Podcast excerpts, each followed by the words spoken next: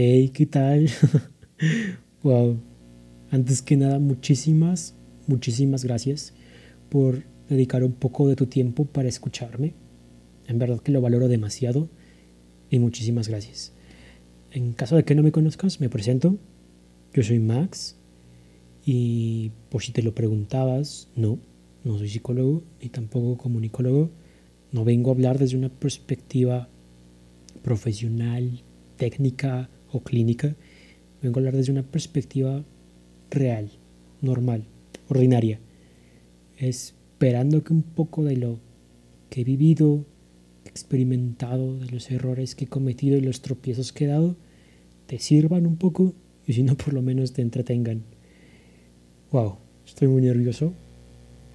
No tengo ni idea de los nervios y el miedo que tenía por hacer esto.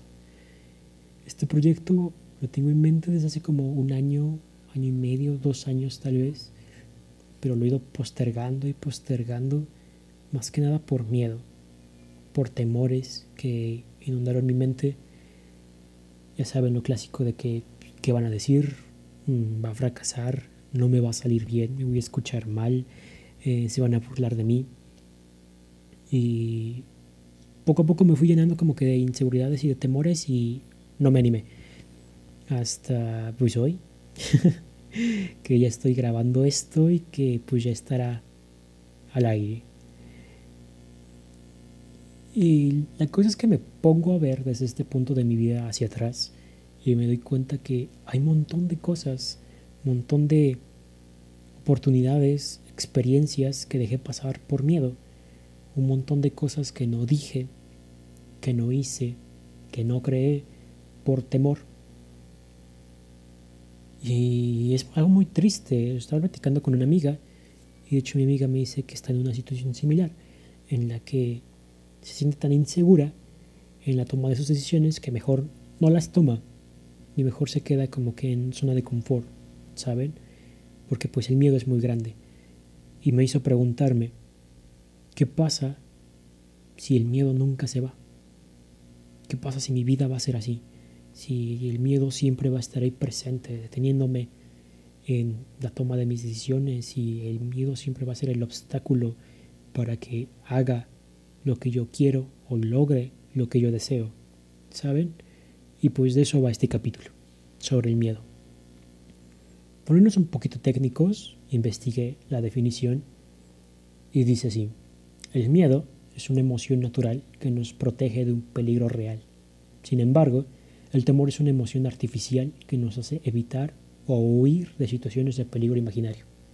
¿Qué quiere decir esto?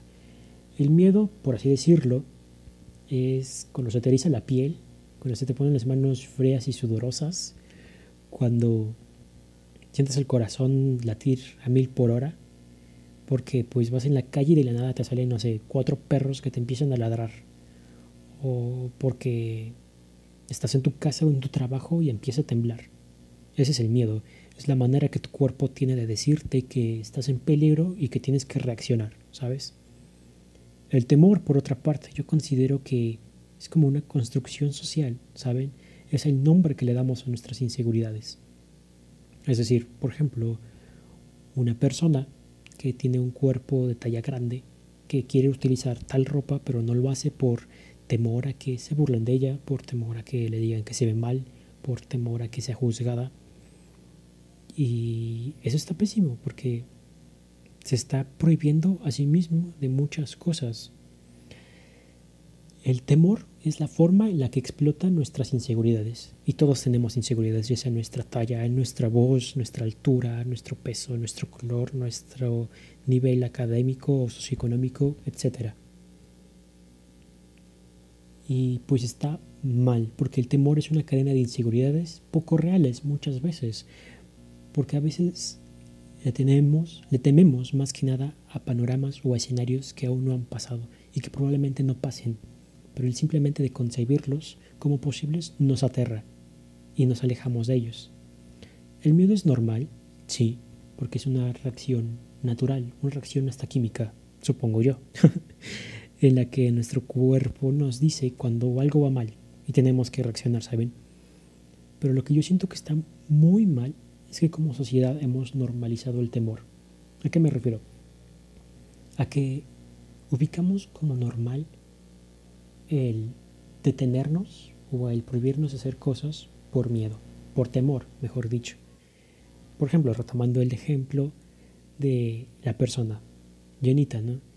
que por sus temores e inseguridades de exponerse a burlas o a críticas de utilizar una talla, todos qué hacemos?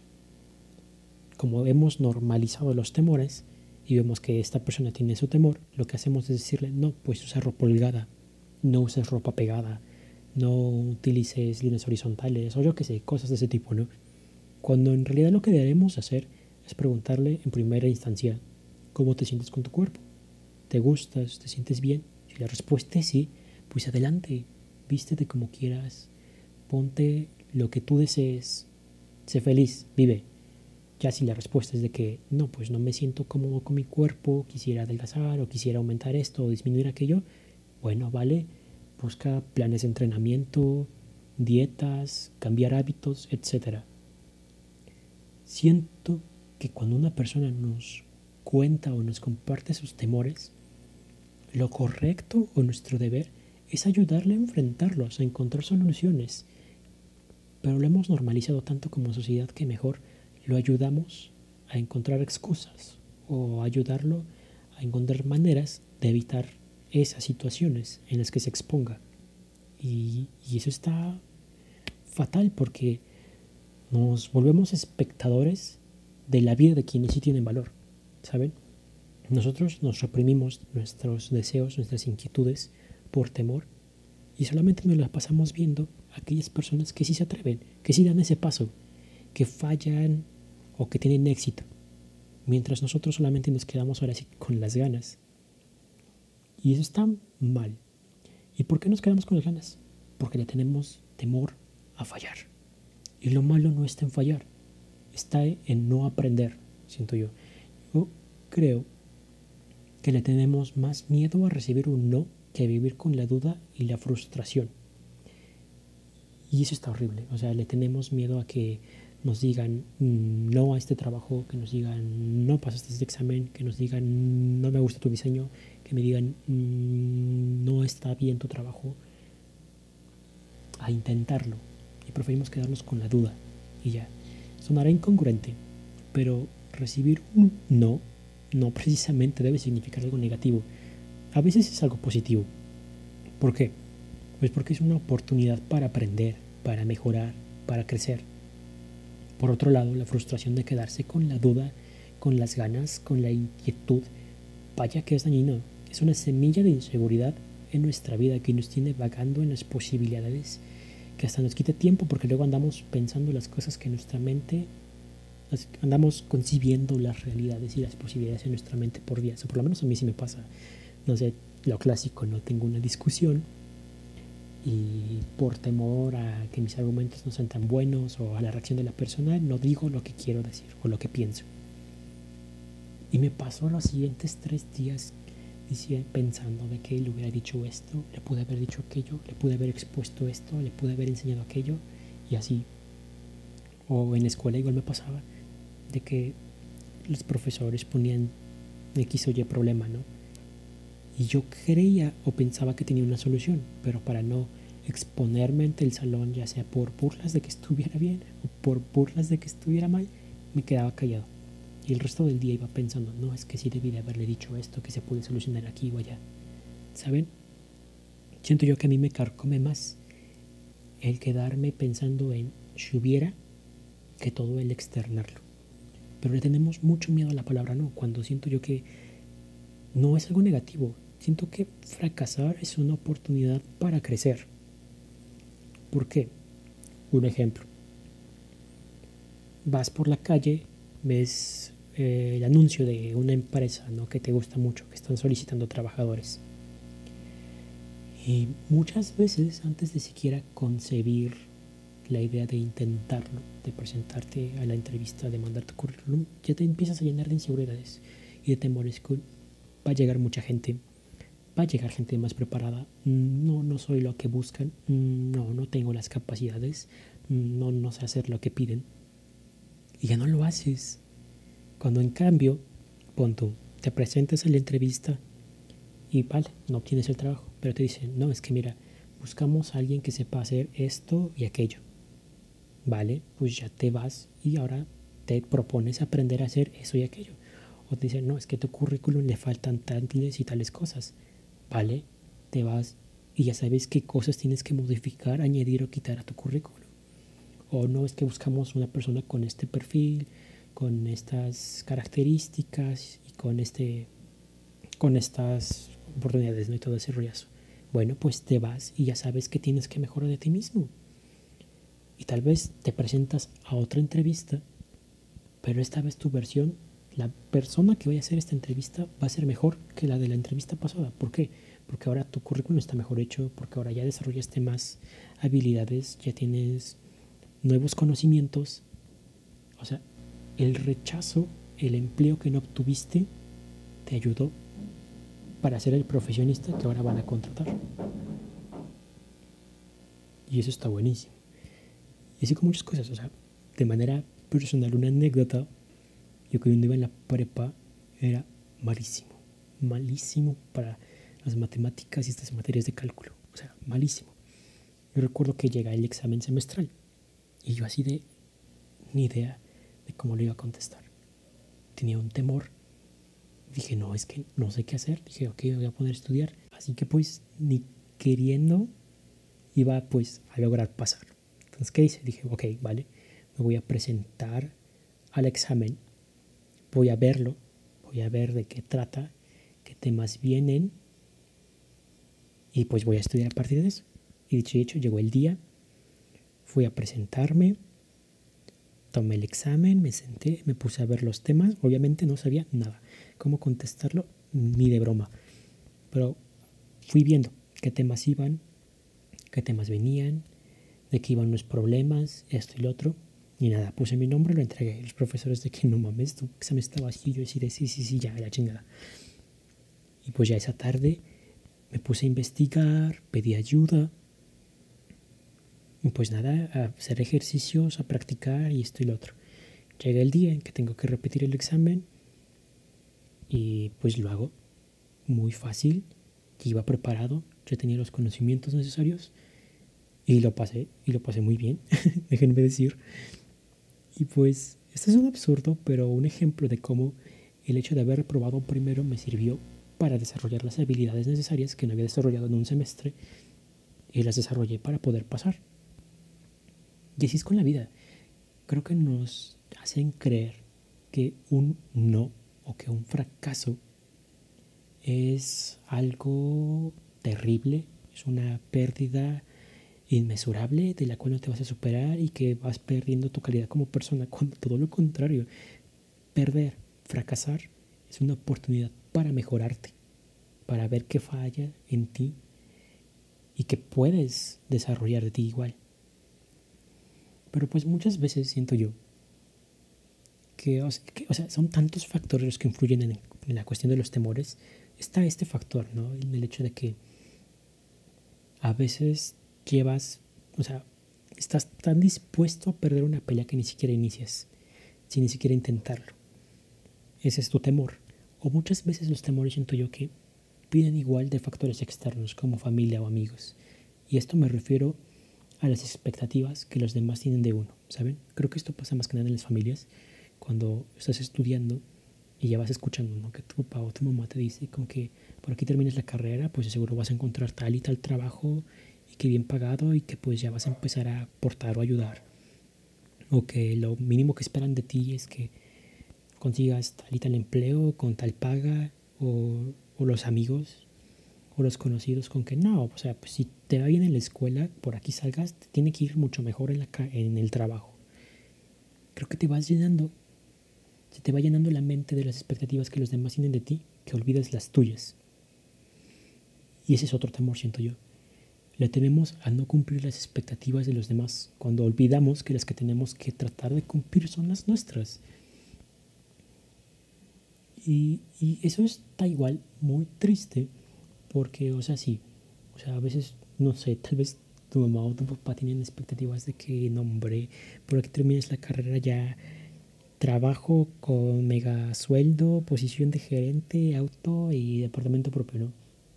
Cuando a lo mejor tu expectativa saliendo de la carrera es, no sé, iniciar una maestría o iniciar diplomados o desarrollar otras habilidades que tú tienes. Entonces pones de un lado tus expectativas y haces tuyas las expectativas de alguien más. Y eso es terrible, porque vivir con temores, vivir con cadenas, entonces vives con temor de que no vas a cumplir las expectativas de alguien más, que no vas a cumplir las expectativas de papá, de mamá, de amigos, de profesores. Y sin darte cuenta, ya te estás cortando las alas antes de que las empieces a usar.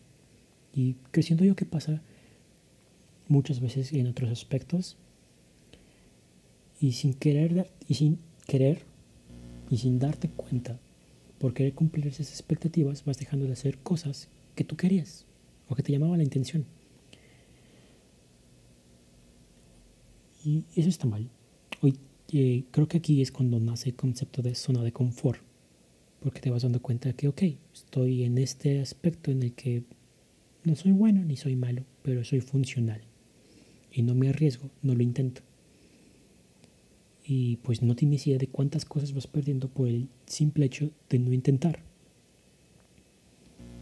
pero en tu zona de confort te sientes bien, eres funcional. Y siento que aquí viene otra confusión de términos, porque la gente te suele identificar como alguien responsable o que son actitudes responsables, el no tomar riesgos, el no aventurarse, ¿saben?